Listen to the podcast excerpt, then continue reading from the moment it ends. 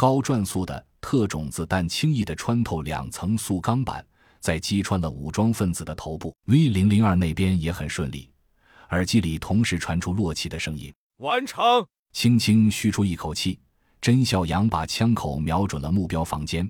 红外瞄准镜上显示人类卧姿形象，但看不出是一个人还是两个人。没有异状。甄孝阳快速拿枪瞄了一遍屋内，一楼的人睡得很沉，值班室和监控室的也没有发现异状。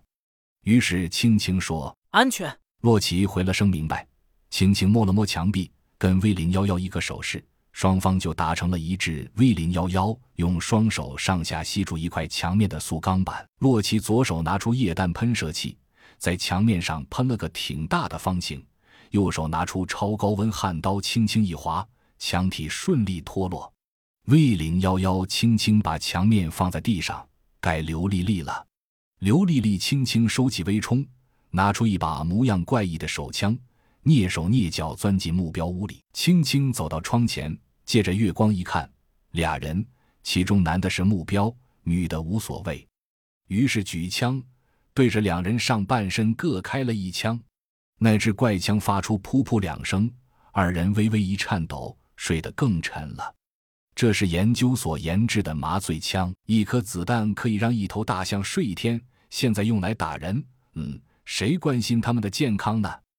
见刘丽丽顺利得手，二人迅速钻进屋子，拿出高弹绳索，把目标人物捆了个结实，又拿出一条和防护服同一材质的高弹口袋，把目标人物兜头一套，整个人装了进去，扎住口子。洛奇往肩上一抗。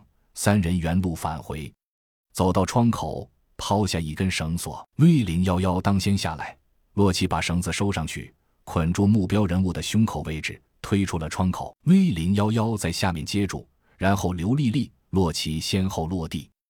甄孝阳在送话器里轻声道：“听我指挥。”待摄像头向左到头的瞬间，迅速说道：“走。”刘丽丽当先急走几步。离狮群十五米时，放缓了脚步。后面二人抬着目标，同一方式前进着，因为抬着一个人，匍匐速度跟不上。但这样被丧尸识破的危险系数肯定比较高。